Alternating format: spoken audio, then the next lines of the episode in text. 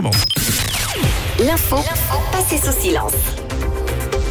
C'est un nouveau rendez-vous pour cette rentrée avec Tom. L'info passée sous silence. Et Tom, tu déniches pour nous des infos dont on n'a pas assez parlé euh, selon toi. C'est donc ça le concept de l'info passée sous silence. Oui. Et si vous voulez mon avis, d'ailleurs, euh, c'est bien dommage.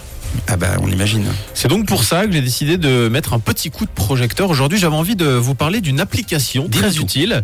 Application qui a été développée, qui plus est, par quatre Vaudois. Ça a été Mhm. lancé le mois dernier. Ça s'appelle Baby City. Est-ce que vous avez une idée comme ça de ce que ça pourrait être Euh, Oh. euh, euh, comme un, les Vélib, mais des, des baby lib.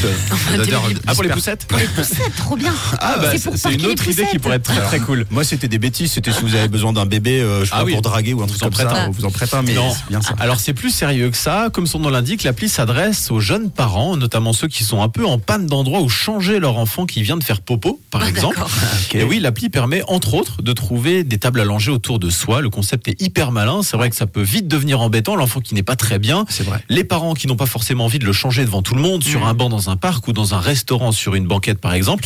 Désormais fini la galère, l'appli est super bien faite, en anglais ou en français en plus.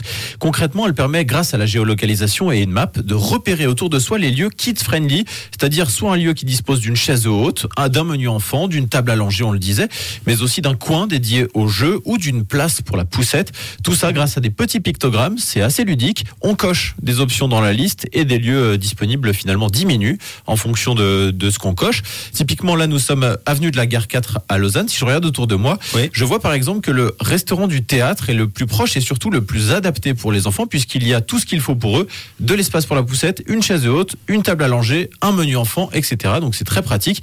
Si ça vous intéresse, ça s'appelle Baby City et c'est dispo sur App Store et Android. C'est trop bien. C'est vraiment bien. En plus, on y mange ce midi, non? Au restaurant du théâtre. Ouais. On mettra qui dans la chaise haute? Bah, je sais pas, le plus jeune des trois. C'est qui le plus bébé d'entre nous? Bah c'est Camille. Bah, désolé, Ah. va falloir. Oh. Bon, on ne changera pas, t'inquiète pas. J'espère. Euh, et puis, euh, euh, ce, ce qui, ce qui est, ce qui est super bien, c'est que c'est made in chez nous. Et ça, on, on- on le rappelle, hein, l'info euh, est sortie du silence euh, grâce à toi, Tom, et c'est tant mieux. Très utile. Merci. Et puis, on se retrouve jeudi prochain pour une nouvelle info passée sous silence. On fait ça. 6h, 9h, c'est Camille, Mathieu et Tom sur Rouge.